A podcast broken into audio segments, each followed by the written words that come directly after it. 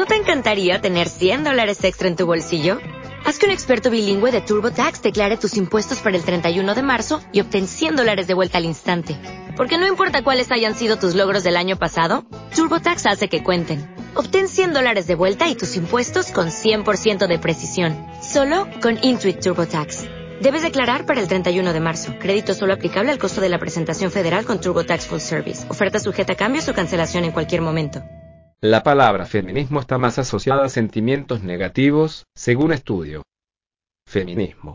Más de la mitad de los mensajes de Twitter que usan la palabra feminismo están asociados a sentimientos negativos, como la decepción, el lamento, el desprecio o el desinterés, mientras que apenas un 17% remite emociones positivas como el deseo, la felicidad o la admiración es una de las conclusiones del estudio sobre lenguaje, feminismo e inclusividad, realizado por la Fundación del Español Urgente, Fundeu BBVA, y el Instituto de Ingeniería del Conocimiento, IEC, en el que se han analizado casi 1.400.000 tweets de todos los países hispanohablantes durante 20 días del pasado mes de febrero.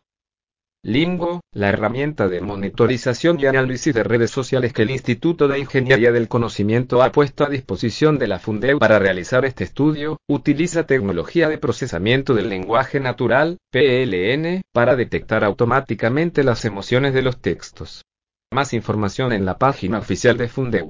https www.fundeu.es barra blog barra estudio feminismo sentimiento negativo barra para Judith González, filóloga de la Fundeo, monitorizar el empleo de la palabra feminismo nos permite ver cómo se percibe el feminismo en la sociedad.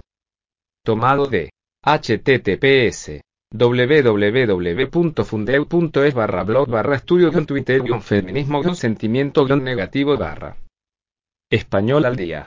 Página dedicada al estudio del idioma español.